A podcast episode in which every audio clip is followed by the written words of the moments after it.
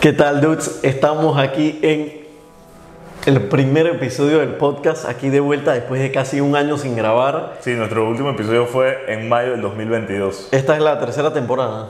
Ya ni me o acuerdo, cuarta. es la tercera o la cuarta. Y bueno, muy felices con ustedes de retomar este podcast. Había personas que nos lo habían pedido, habían personas que nos habían comentado el año pasado, mediados de años, de que hey, yo escuchaba sus podcasts, no sé qué cosa, esto y lo otro. Así que bueno, La verdad que estuvimos perdidos, pero por un tema de tiempo, que de verdad el tiempo no nos daba. Para los que no sabrán, algunos supongo que ya saben, el tema de TikTok y todo esto consume bastante tiempo, YouTube. La verdad que lo dejamos a un lado y finalmente este año volvemos con un formato diferente. Como pueden ver, Así ahora es. todos los podcasts se van a poder, lo van a poder escuchar en Spotify, ver el video en Spotify y también ver los videos en YouTube porque todos van a ser grabados y como pueden ver tenemos un ambiente bien cool y hay que darle las gracias a BM por esto ya que estaremos, estaremos grabando los episodios acá en la sucursal de BMW en calle 50 y vamos a usar diferentes escenarios, es la idea, y ustedes también van a poder ver los carros que tienen ellos.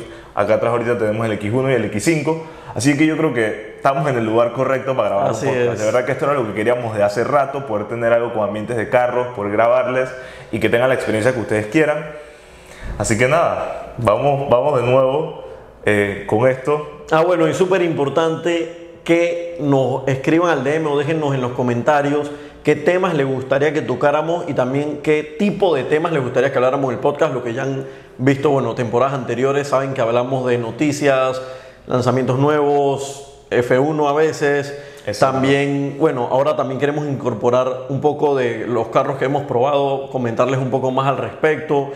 Si quieren que hablemos más de tips de manejo, por ejemplo, o de repente tips de mecánica o cualquier cosa que tenga que ver con los carros, avísenos, coméntenos, escríbanos al DM en Instagram y háganoslo saber para entonces incorporarlo a nuestros episodios. Igual antes lo que hacíamos era que se hacía un solo episodio o se hablaba en un episodio un solo tema y ahora queremos como poder contarles más cosas, noticias, carros que hemos probado como dijo Andrés, eventos a los que hemos asistido Todo y ciertas en un opiniones. mismo episodio. En un mismo episodio para que tengan un poquito de todo. Así que en el episodio de hoy básicamente arrancamos así. Tenemos temas súper interesantes.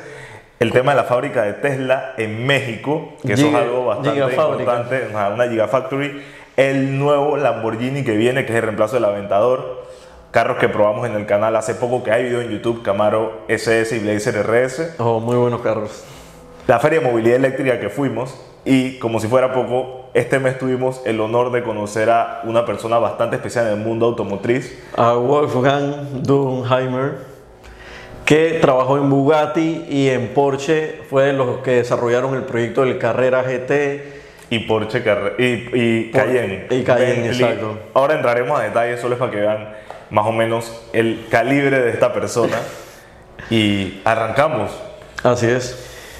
Lo primero es que, bueno, André, la, el tema de Tesla es, es de locos. Han venido con un tema de bajar los precios. Así Desde enero volvieron a bajar los precios ahora, creo que un 9% menos, modelo S, modelo X. Bueno, de hecho, Tesla no es lo mismo que el, el último episodio que hubo del podcast en la temporada pasada. O sea, ha pasado, como tú dices, casi un año y la verdad Sí. es que ha crecido muchísimo lo que valen las acciones, lo que vale la empresa. Creo que ahorita mismo es de las empresas más con más valor Ha a tenido nivel su- mundial. Sus bajas y sus altas. ¿no? Exacto. La gente protestando que porque compraron el carro antes y después ya estaba más barato.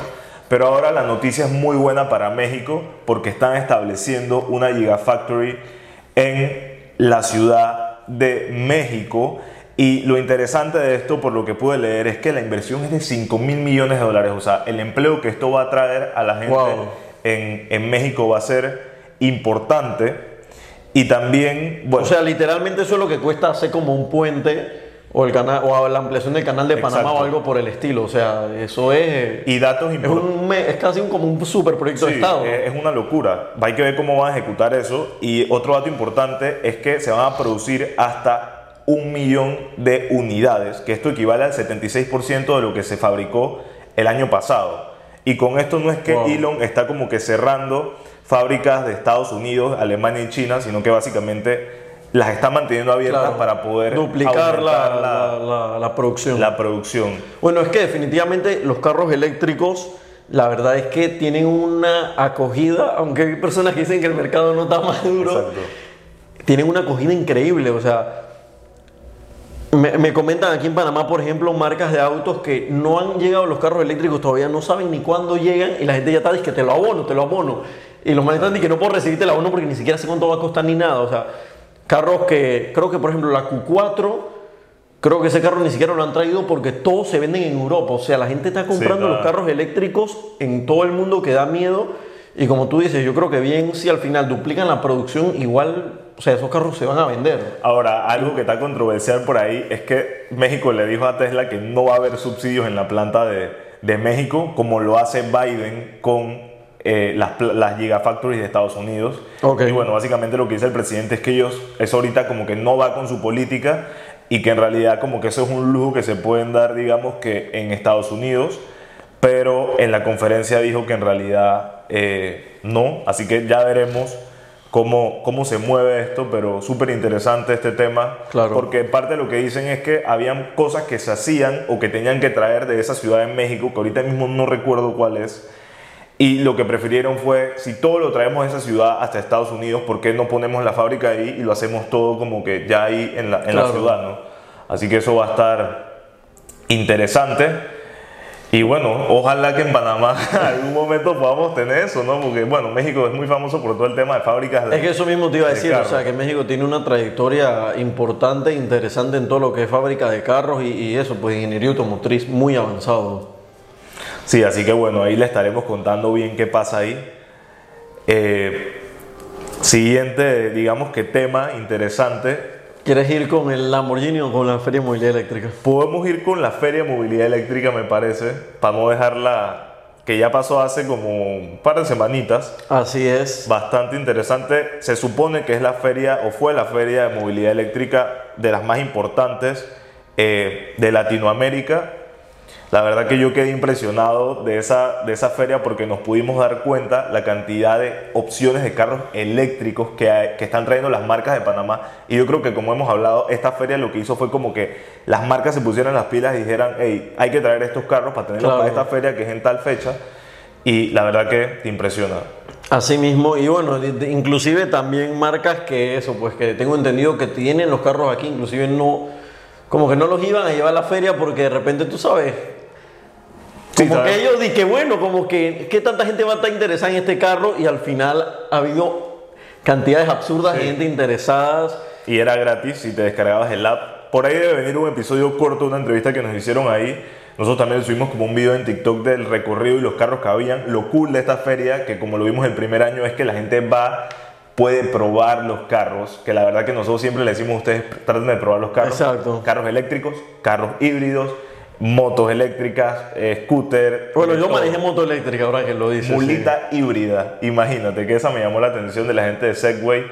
Eh, nosotros tuvimos la oportunidad de probar unos scooters unos días antes y la verdad que esos Ah, sí, scooters están- también. están 10 de 10.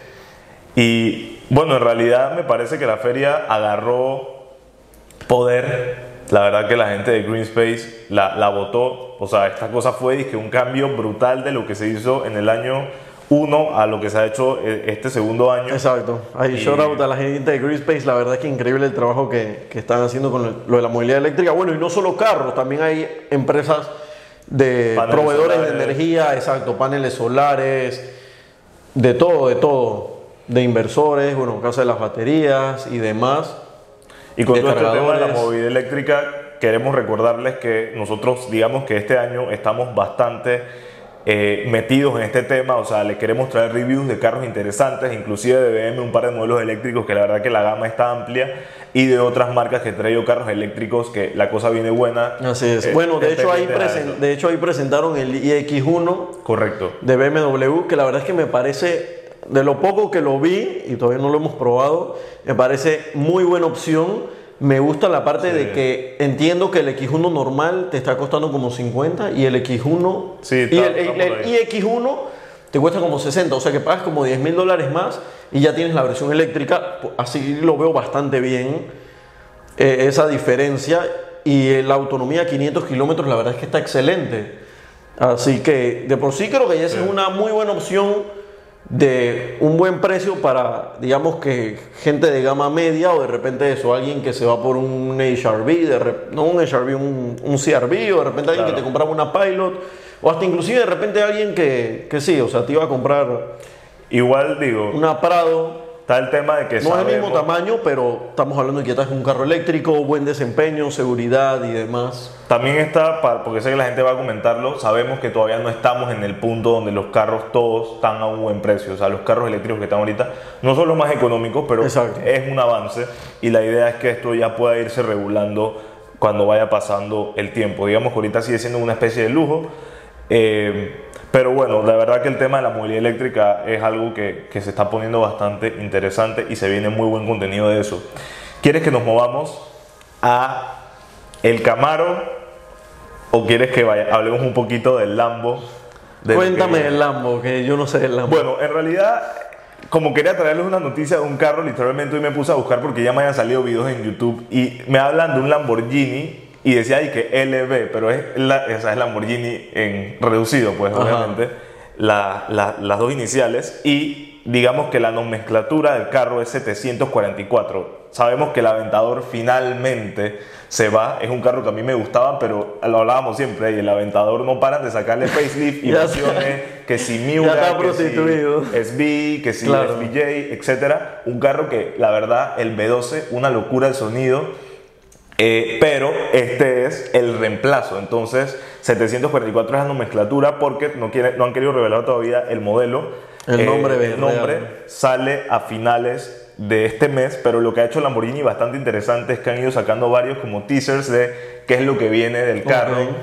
Eh, hablando de chasis de fibra de carbono, un carro que va a ser híbrido enchufable si no me equivoco. Eso me pareció Eh, va a llegar a tener mil caballos de fuerza y lo interesante que me voló la cabeza es que se habla de 13 modos de manejo.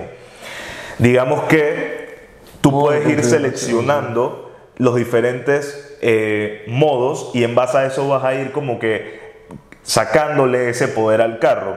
Por lo menos aquí dicen que si lo pones en estrada, le sacas los 886 caballos de fuerza y así lo pones en sport, se va hasta 907 caballos. Pero este carro habla que tiene como 1010 caballos de fuerza. Wow. Sigue siendo un B12. Y también te da la opción, que lo leí por acá, y usted disculpe porque es que hay demasiada información, de manejarlo Solo tracción trasera, me imagino. Sí, y también te da la opción de manejarlo eh, con una cantidad de kilómetros de autonomía Full en eléctrico. full eléctrico. Oh, sí. Que obviamente Me no es tan rápido, pero igual te da eso. Dentro de algunos de, los, de las cosas que el conductor puede seleccionar, tenemos lo que ya conocemos de, bueno, Recharge, que en este caso es algo nuevo, Hybrid Performance, y entonces ya los combinas con algunos modos de que ciudad, estrada, sport y Corsa, que estos sí ya son Claro. algunas cosas que, que hemos, que hemos escuchado. Bueno, mira, te dispones de 180 caballos eléctricos hasta que la autonomía eh, se agote, básicamente. Claro, que igual 188 caballos para lo No que mal, pesa pensé- ese carro, para lo que pesa ese carro probablemente te va a desempeñar igual que te desempeña un Mini Sí. Cooper, por decir Sí, algo. la verdad que. Ahora, falta ver qué tanto lo vamos a hacer. Claro. Eh, así que estamos esperando con ansias eh, ese carro. Como ya les dije, la, el chasis viene full de fibra de carbono, 6.5 Bueno, litros. Está muy de moda este tema de, de, bueno, ya empezar a ponerle a los superdeportivos motores híbridos. Sí. Y bueno, lo vemos en el SF90, también en el 2, 296. En el 296. Que es correcto. como, al, fin, que al final es como si fuera el SF90, pero versión, miniatura. versión junior, exacto. exacto. Y, y es una locura en verdad ese carro. Demasiado poder. Ya cada vez lo decimos, las cosas se salen más de control. Sí, sí, la verdad que me alegro por Lamborghini, creo que este era un cambio que ya, digo, yo supongo que la gente iba a seguir comprando el Aventador y lo van a seguir comprando de segunda y los, y los precios de los... De tercera y de cuarta, Super claro. Veloce se van a disparar porque ese carro es de esos que la verdad marcó como un, un tema importante, ¿no? En YouTube y todo eso, el video del Lamborghini que se choca en Londres, una locura. Eh, pero bueno, sí, por ese lado lo de Lamborghini esperamos traerle más actualizaciones de ese carro y vamos a ver qué tal el diseño porque no sacan nada de eso todavía. Bueno, de hecho, ahora que dices Lamborghini, hace dos días fue el Rides and Coffee. Ahí shout out a Diego Espósito. En eh, Panamá Pacífico, que fue para recolectar útiles escolares. Importante, sí. Que bueno, también hubo uno en Gamboa al que fuimos. Los que nos siguen por ahí lo han visto. La verdad es que quedó muy cool ese evento. Y bueno, de hecho al evento este fue un Lamborghini Huracán, que creo que aquí Ok, se ven pocos El- en la calle el- en el- realidad. creo que es el, el celeste. Sí, como púrpura. Ah, celeste, ok, que le cambiaron el color, sí, ese, y suena bien duro ese carro. Y bueno, si tenemos un video en YouTube de eso, llevamos un BMW iX y un BMW i4, así que también está ahí. Eh, carros que hemos probado, o digamos que los últimos, el último video que tenemos en YouTube, Camaro SS y Blazer RS. Yo tengo que confesarles algo. Fue, fue, una- fue complicado este video, un video que demoró como media hora, porque quisimos unir los dos carros en un solo video, porque el RS digamos que es como el SUV de Camaro, como el SUV, exacto, Camaro, pues tiene, comparte como algunas líneas de diseño, es un carro que es deportivo, Los specs Eh, y demás. y la verdad, bueno, Andrés estuviste con el Camaro, yo estuve con el Blazer y la verdad que yo quedé impresionado. Me gustó el Blazer, obviamente, pero yo soy un man más de performance. Claro. Quedé impresionado con el performance del Camaro porque cuando lo manejé no le había exprimido lo que tú le exprimiste. Este carro tiene, creo que son 455 caballos de fuerza. Sí, exacto, 455, exacto, naturalmente aspirado y la verdad es que se maneja muy bien. 10 velocidades. 10 velocidades, sí, eso me dio demasiada risa y bueno, tú- Vale, creo que tú lo, lo subiste a las historias Ajá. hoy, de que yo decía que vas ahí, si vas normal vas como en velocidad 9, ponte que como a 120 o 110 y si quieres recoger va a ser un pull. Digo, obviamente puedes pisar el acelerador a fondo y ya, pero si lo quieres hacer manualmente, literalmente que hace como clac, clac, clac, clac, clac. Sí, Baja como, está- tienes que bajar como 6 cambios. En verdad es bastante gracioso. Este, tienes que bajar como 6 cambios entonces para pa, pa ya estar en el cambio que quieres. Pero en verdad impresionados, primera vez que manejábamos así un, un, un Camaro a tope en el canal. Y hay que Y- confesar que se le exprimió porque para eso estaba el carro, la verdad. y, y muy buena la estabilidad del carro. En verdad yo pensé que iba a ser un carro como que... de- Desde que yo me levanté, Eso es lo que desde el día anterior cuando yo me acosté a dormir, yo dije, bueno, mañana vamos a probar el Camaro, hay que darle suave con el acelerador porque si no podemos morir, no podemos apagar todo el control de tracción porque podemos morir también. Y, y No, al final en verdad el carro es muy estable, se comporta muy bien, no lo sentí para nada en ningún momento así como que impredecible. Claro. Sentí mucho más miedo cuando manejamos el, el C63 AMG de 507 caballos, que chuchi, ese carro, me acuerdo que la cinta costera ni siquiera estaba mojada, estaba húmeda la calle y tú simplemente acelerabas un poquito fuerte, ni siquiera a fondo, un poquito fuerte como para rebasarte a alguien y ya las llantas patinaban en línea recta como Sí, a la verdad 60. que el Camaro no, no patinó mucho. Y bueno, no, po- no podemos no dejar de hablar de el Blazer RS. O sea, este Así es un es. carro que tiene transmisión de doble embrague. Que cuando te lo dije, quedamos y que, bro, este carro tiene transmisión de doble embrague. es V6, 3.6 litros, 310 caballos de fuerza y 367 eh, newton metros de torque. Así el es. carro se mueve muy bien. Sí, sí siento que definitivamente pudieras sonar un poco más deportivo para la cantidad de caballos que tiene, pero sí es un carro que tienes que tenerle miedito porque cuando lo aceleras, así tocas, ya enseguida el carro te está brincando. Y Jaime es. me lo, me lo había dicho eh, y la verdad que sí se sintió, se sintió fuerte cuando, lo, cuando estábamos por, por cinta costera y eso. El carro entrega buen poder, tiene buen agarre, es un carro muy amplio, familiar. Algunas personas se quejan por un tema de precio, habría que analizarlo con otros carros de- del mercado Claro. que sean competencia, que tengan, en el caso particular lo que hablábamos era que pueda que tuvieran el mismo tamaño, pero en temas de motor iba a ser Claro. muy difícil llegar a ese nivel con un carro como un CRV, por ponerles un ejemplo o algo así. Sí, exacto. Así que, ah, bueno, y tiene nueve velocidades este carro también. No Y- tiene paddle shift. Eso es algo que me gustaría en Ah, ese es carro. verdad. Los paddle shift creo que serían un plus para darle ese toque. Eh, ¿Era tracción a las cuatro ruedas? Eh, sí, Ajá. carro es tracción a las cuatro ruedas. Sí, exacto. Que sí, ya me acordé, sí, es verdad. Que tenía modo lodo y modo inteligente, Sí, etcétera. varias, varias cosas, la verdad. Sí, sí, tenía varios modos ahí de manejo. Esa parte también es buena. Y como tú dices, exacto. Si quieres compararlo es- con un CRV, como que estaría complicado. Sí, habrá que ver con qué podrías compararlo. Ojo, nada, no es nada en contra del CRV, pero güey, el CRV. Dando un ejemplo de, de, de- de SUV promedio, pues Exacto. sí. Pero en verdad creo que muy buen carro también, como tú, como tú comentas. Creo que tiene su gente. Y digo, creo que es un carro que, que se va a ver vender bien. Y yo soy, les voy a ser honestos, yo no soy el más fanático de los muscle cars y de los carros americanos, pero de los pocos que puedo sacar, yo saco al Camaro como uno de esos carros que está, está cool. Y yo siempre estaba confundido pensando que el RS, que Camaro RS como que era más top que el SS y resulta que era al revés. Eh, y yo no había tenido una experiencia de montarme uno así, me había montado uno regular y la verdad que el cambio sí, sí se siente, ¿no? Y obviamente también las líneas de diseño, el carro es más agresivo. El color que teníamos, ahí lo vamos a ver, lo van a ver en el video, le damos una foto rojo espectacular, ese carro llama mucho la atención. Buen sonido también. Las luces negras atrás también le dan un toque, el spoiler. Un carro que pensábamos que iba a ser muy bajo y en realidad la altura del carro estaba casi que igual que la del Blazer. Así es. Eso me gustó porque te da la impresión, sí, o sea, estás bien, no, no, no tienes problema.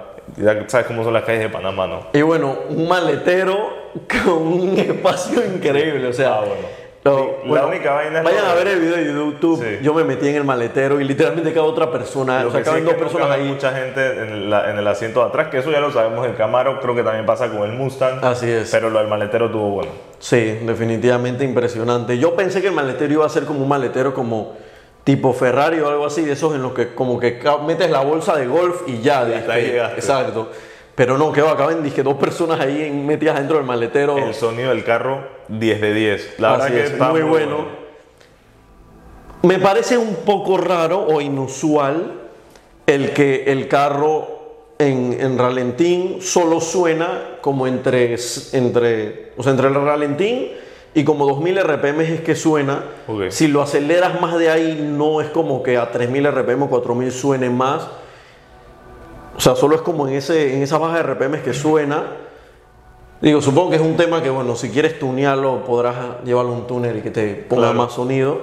Pero igual el sonido ese suena bien también y, el sonido andando también es una belleza. Tomando cuenta que es un carro que, normalmente lo modifican bastante y le meten de todo y le sacan un pocotón de poder. Es un carro muy modificable también. Y bueno, de hecho me parece que hay una versión de ese carro que Creo que, que trae Supercharge, que hay Supercharge para ese carro. Sí, hay unos sí también, exacto, que son, sí, creo que mucho más power creo que algunos ya son como manuales, no sé. Ahí estoy un poco perdido. Eh, pero sí, definitivamente un carro que, que, también, si ya lo compras, tú puedes exprimirle mucho más poder, ponerle otro exhaust modificable. Entonces, en verdad, muy bueno. El video está fresquito en el canal, no se lo pierdan, vayan a verlo. Está larguito, pero vale la pena. Igual pónganlo en 1.5 si no quieren hacerlo todo. y bueno, también están los dos carros. Si prefieren más el, el Blazer que el Camaro, viceversa, pueden ir a ver la parte del Blazer o pueden ir a ver la parte del Camaro. Las que a ustedes más les gusten, pueden verlo completo también.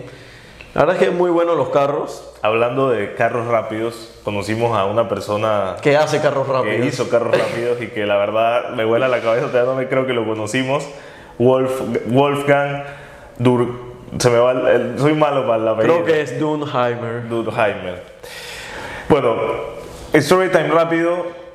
Eh, estábamos con Alejo de Club de Porsche y nos comentó que era algo bastante, digamos que privado, que venía una persona que eh, nos dijo el nombre o nada más creo que dijo que había una persona que había trabajado en Porsche, había trabajado en Bugatti, pero algo, un contexto muy así como a lo rápido y que él en su momento cuando el amigo le dijo que la persona iba a estar es que, en Panamá. Es que ni siquiera fue planeado, exacto, fue como que el amigo del amigo le dijo que tenía un club de carros y no sé qué cosa. Como que él vio unas fotos y la cosa es que cuando lejos se mete a ver el, quién era la persona, obviamente quedé impresionado y yo, bueno, cuando vi bien que ya nos confirmó Alejo y nos dijo, esto va, nada más son ustedes, no le digan a mucha gente, es algo bien cerrado, me metí a investigarlo y me voló la cabeza. Básicamente Wolfgang eh, trabajó en Porsche en todo el tema del desarrollo del Porsche Carrera GT, que bueno, en lo personal creo que es nuestro carro favorito, Así es. del Porsche Cayenne, uno de esos carros que en realidad salvó a Porsche de sus momentos malos. Económicamente, eh, económicamente hablando como si fuera poco, trabajó en Bugatti. Es el man que se baja, que cuando se baja Juan Pablo Montoya del Chiron, después de la del récord de, de, 0 a 400 y de 400 a 0. Es el que le da la mano a él. O sea, el man estuvo. y ya le vamos a contar más de eso, ¿no? o sea, para que tenga un contexto. Trabajó en Bentley en el tema de en la nueva generación del Continental GT y en la creación del, del Ventaiga. Del Ventaiga. O sea que ha trabajado, y bueno, en, en el tema del desarrollo del Chiron, eh, cuando buscas en internet lo que te sale es del sucesor del el Bugatti Veyron. O sea que sí, tuvo que ver en el, en el tema del Chiron tuvo en todas las pruebas. Y bueno, gracias a Alejo por la oportunidad y entonces pudimos hacerle... Eh, un par de preguntas par de ahí que le hicimos. Que bueno, ahí le dejamos un video para que las vean, pero básicamente se le preguntó de su experiencia trabajando eh, en, en, en Porsche Así es. y qué se sentía pues haber trabajado ya después en, en Bugatti, ¿no? Que es el mismo grupo, pero productos totalmente diferentes eh, en temas de performance, precios y exclusividad. Sí, él nos comentaba, por ejemplo, que bueno, que era eso, pues como un salto bien diferente de, de que claro, en Porsche diseñas un carro que vas a, vas a hacer cientos de miles de unidades o miles de unidades versus Bugatti que creo que solo sacan como 60 unidades al año, una cosa así. Hicieron que eran como 500 unidades. Lo que me llamó la atención de alguna de las cosas que él hablaba era que, y ahora bueno, es- eh, creo que está, la semana pasada creo que él iba camino a una carrera con la gente de Penske, el equipo de... Sí, de Motorsport, de- porque ahora, de exacto, ahora está trabajando allá. Y Lo que comentaba él que era interesante es que como Porsche siempre los carros que van a carreras, como que de ahí sacan desarrollo de carros comerciales, que es lo que siempre se habla con algunas marcas y que es algo que está demostrado, él lo ha visto de las dos caras trabajando en temas de allá y ahora en los equipos de carrera y eso es bien cool saber que digamos que tu carro ha sido desarrollado en parte por haber sido probado digamos que deportivos en, en temas de carreras de altas, de altas prestaciones. Sí, y bueno, Bugatti, una marca exacto, como él decía, que se hacen mucho menos carros, que todos los componentes están mucho más al límite y, y bueno, a veces creo que es bien loco también el tema de que uno no se pone a pensar de que de repente habrá alguien que dirá, que no, es que yo puedo agarrar un Supra, yo le puedo sacar también 1500 caballos, sí, está bien, pero qué Claro. tan reliable, qué tan fiable es eso.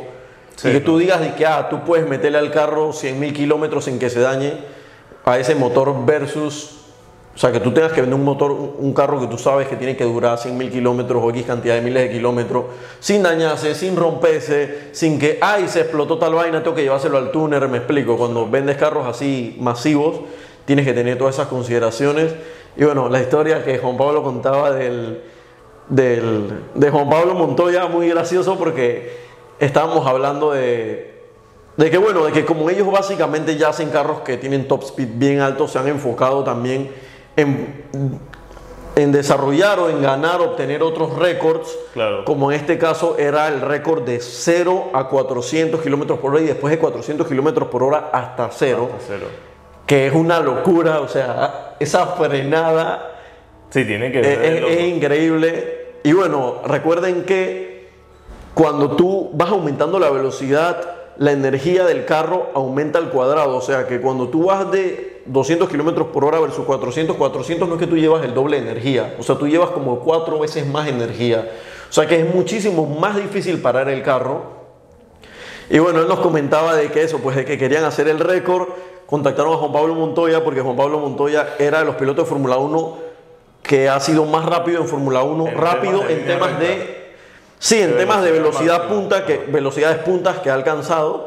Entonces contact- contactaron a Juan Pablo Montoya y dice que el día anterior le, le dieron como un tour por la ciudad como en el carro para que conociera el carro, entraron a la autobahn, me imagino que en la autobahn habrán ido, no sé, tal vez a 300 y pico Exacto. para probar y claro, dicen que Juan Pablo había traído dizque, todo su, su equipo, su, toda su vestimenta pues de correr y todo y el casco, etcétera y que el día siguiente él como que le dice que trae tu equipo y el día siguiente Juan Pablo se aparece así como estamos nosotros de que, Literal, de que jeans si y camisa o sea sin casco ni nada y yo y, y el man dice que no no vamos dale si este carro está fresh y, y yo dije wow qué loco que nos lo diga eh, este Wolfgang y efectivamente después yo abrí ahí junto con ellos el video de YouTube y efectivamente cuando Juan Pablo se bajaba, ah, porque yo le pregunté a él La pregunta clásica. la, la pregunta que yo tenía, que era una pregunta que yo me hacía, ajá, y que ustedes también que se han hecho.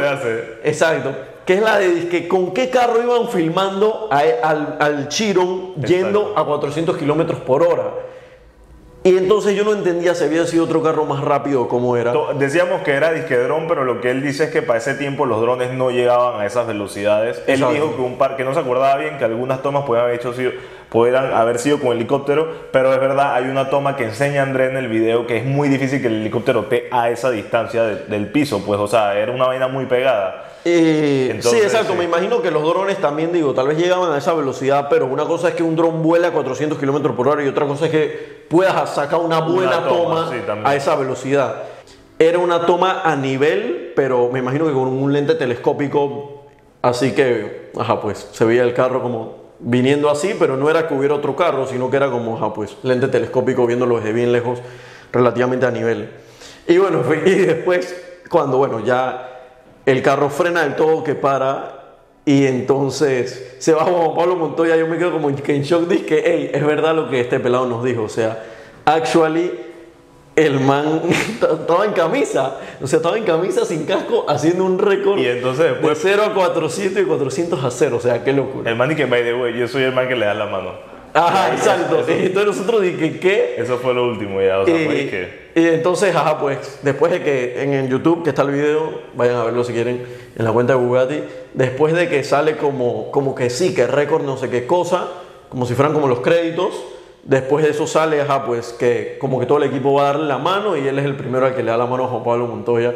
Y nosotros como que, oh, wow, en verdad, qué locura. Una persona que estuvo bien involucrada y la verdad que súper sencillo. El man Sí, súper emocionado por el club de eso que hay en Panamá de Porsche, viendo los carros que hay, el nivel de los carros que había y que la comunidad, digamos, que se activa, tomando en cuenta que faltaba bastante gente de ese club. Exacto, y bastantes carros también. Y bueno, creo que también le impresionó escuchar que aquí hay un 918. Se habló del tema, eh, que un carro que se ve muy poco, pero lo hay. Y no me acuerdo si es uno de los pocos que hay o el único que hay en, en- No quisiera decir en dónde porque después me caen, dije que hay un montón en otros lados, pero sí dijeron que era algún lugar en específico que como que era el único.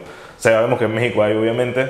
eh, pero sí, la verdad que es súper emocionante poder conocerlo. Tuvimos como si acaso dos Claro. horas, un poquito Sí. más.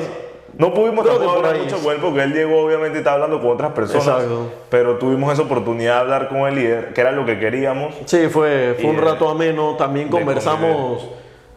Bueno, hablamos dije, de los frenos de, de- del Bugatti. Él decía que los frenos de, de- no son full carbón como los de Fórmula 1, porque esos tienes que calentarlos para poder frenar, digamos que normal. Entonces, bueno, como claramente no todo el mundo que usa el Bugatti lo usa para pista, Exacto. obviamente es peligroso entonces tener esos frenos así en la calle. Por eso usan frenos es de, de cerámica, de carbón, no de full carbón como los de Fórmula 1. También creo que nos comentó de que la frenada es el equivalente, creo que son como 3.500 caballos de frenada, una cosa así. Sí, la frenada del carro, una locura. Bueno, yo creo que ustedes probablemente si nos siguen ya han visto los videos de YouTube de, dizque de los calipers de Bugatti que salen chispas y, que los calipers son impresos en 3D, dizque en, en, en powder de titanio, en polvo de titanio, que es una locura Sí, también. la verdad que. Entonces, Chuchi, definitivamente que una locura de carro. Yo todavía me acuerdo mi emoción cuando vi que, que salió, creo que fue el, el primer Chiron, que en el medidor al final sale disque 500 kilómetros por hora. Fue como que bestia. Yo estoy, yo estoy vivo para ver esta vaina, Sí, dije. la verdad que. Y, y nada, conocer a una persona que ni siquiera sabías quién era, seguramente uno de los desarrolladores del Carrera GT. A lo mejor si lo buscabas en Wikipedia, pero lo conociste en persona. Me acuerdo que un friend nos dijo, dije, oye, en verdad, cha, está cool, le manda aquí, pues, pero X. O sea, como que, ya, pues, el man me va a comprar el carro. Y dije, chabrón, pero este man ha hecho un carro que, o sea, ha marcado un, un tema importante. O sea, el Carrera GT, un carro que cuando salió costaba 400 mil dólares y que ahorita mismo un carro que está como en 1.5, 2 millones de dólares, un carro que no es fácil de manejar, que es peligroso, sabemos lo que ha pasado Sí. en los accidentes, Bueno, pero que es muy especial en ese carro. en- en, en su, en su categoría, ¿no? Que dice que, Sí. hoy casualmente estaba viendo un video en TikTok, dice que no puedes odiar y amar un carro a la vez y paga y pones el Carrera GT con la música de, de Fast and Furious de fondo, esa tuvo fuerte, pero nada, la verdad que ese carro es una locura. Bueno, sí, B10. total. Entonces, bueno, la experiencia con él fue, fue bastante buena. Por ahí le vamos a estar sacando, creo que mañana en Reels, bueno, no sé cuándo salga este episodio, eh, el video de las preguntas que se le hicieron. Fue Fue un video como de tres minutos, pero créeme que vale, vale la pena. Fueron dos preguntas que se le hicieron, una a André, una a yo, pero bueno, ahí se fue el tiempo súper rápido. Eh, Y bueno, todo lo que nos conversamos detrás de cámara, que es lo que les acabamos de explicar aquí, de todo lo del récord y, Sí, y demás. Y bueno, ah, otro dato curioso que él también nos comentaba fue que cuando, cuando ellos hicieron como el, el estudio, el, el proyecto, el caso de, de- de- de estudio de la Cayenne, ellos como que esperaban, creo que era como que se vendieran como 3.000 uni 30.000 unidades al año, algo así. Y como que al final se vendieron como el doble de eso. O sea, fue una cosa disque, que, que la creación pues, de la Cayenne fue una cosa disque full exitosa. Y, y bueno, como dice Juan Pablo, de repente uno lo puede ver desde la perspectiva de que, ah, bueno, pero la primera Cayenne, ah, X, no es la gran vaina. claro, pero, Pero también tienes que recordar, exacto, o sea, que ese carro dio paso a que, o sea, a, que Porsche hiciera la Cayenne, hiciera la Macan, hicieran las diferentes generaciones que hay de. Cayenne y Macan, que hayan carros ahora como la Cayenne Turbo S, La Turbo GT. la Turbo GT, o sea, que son una locura, locura de carros. O sea, todo eso partió de, de- de ahí, de, de- un- de esa, un ese- de esa comienzo. primera Cayenne. Que exacto. seguramente en su momento uno la ve y dice, "Chuta, ese carro está viejo, pero en su momento seguramente era pionero. Lo Sí. último en tecnología, lujo, etcétera. Performance, Eh, sí. Y la verdad que bueno, eso, eso está muy cool. Dos carros bastante especiales. Eh, uno, digamos que como exclusivo, otro un poco más, digamos que accesible o de mayor cantidad de unidades, obviamente, más comercial. Claro. Y bueno, de Bugatti y de Bentley, Bentayga, todos estos carros súper exclusivos, la verdad que qué trayectoria la que tiene él y qué gusto poder haberlo conocido. Y nada, primero que todo, gracias a Alejo Escayón de Porsche Club por la oportunidad y esperemos que esta no sea la última vez que conocimos a, a otra persona así. o que no sé, ojalá lo volvamos a ver a él. Así ir es. a alguna de las carreras en las que está participando como director. Así que, ¿qué más tenemos eh, por ahí? Me parece que ya hemos llegado al final. La verdad es que bastante emocionados de retomar el podcast, bastantes temas interesantes aquí. Hay muchísimos otros temas que podríamos aquí quedarnos hablando, de Hay tocar bastante, hay bastante. otros carros que hemos probado, carros eléctricos, proyectos que vienen. Tenemos una lista de carros que grabar que, bueno, Importante. muy felices con, con ustedes, con los concesionarios, con las personas que nos ofrecen grabar sus carros y demás. La verdad es que sí, tenemos una lista inmensa de carros que grabar. Solo aquí con BM tenemos como cuatro o tres carros que grabar también en lista. Así que, bueno, emocionados por eso. De hecho, creo que ya tenemos como dos videos que ya están, bueno, los estamos editando también para subirlos, Exacto. que vienen. Tenemos reacciones de gente Ajá, reacciones seguramente muy conocen. buenas esas también, las reacciones. En carro eléctrico también, eso viene. Y, ah, bueno, coméntenos qué opinan de los videos de reacciones. Creo que no, no, a nosotros nos ha gustado.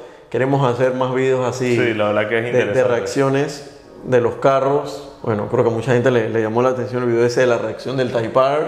Que bueno, de hecho el Type R fue una persona que nos escribió, dice, hey, tengo este carro a la orden, no sé qué cosa. Así que bueno, gracias a ustedes siempre por, por todo el apoyo que nos dan. Y bueno, aquí entonces retomando el podcast en esta Sí, nueva temporada. nada, ustedes ya saben, estamos en Spotify, en TikTok subiremos algunas cápsulas, subiremos cápsulas a Reels. Eh, ahora sabemos que Spotify tiene la opción de video, así que el video se va a subir también allá, lo van a poder escuchar o, o ver como quieran, también va a estar en YouTube. Así es. Eh, así que nada, siempre atentos a las sugerencias que ustedes tengan de episodios. Estamos retomando, queremos tocar varios temas para poder traerles como de todo un poco. Y sus sugerencias son muy importantes para nosotros, tanto con temas de episodio como temas de carros. Si tienen algún carro Así que es. les gustaría que probáramos y está en- dentro de nuestras posibilidades, lo trataremos de hacer. Y bueno, nada, esperemos les haya gustado este primer episodio y que hayan aprendido algo, se lo hayan disfrutado, se hayan enterado de noticias y nos vemos en el próximo. Saludos. Saludos.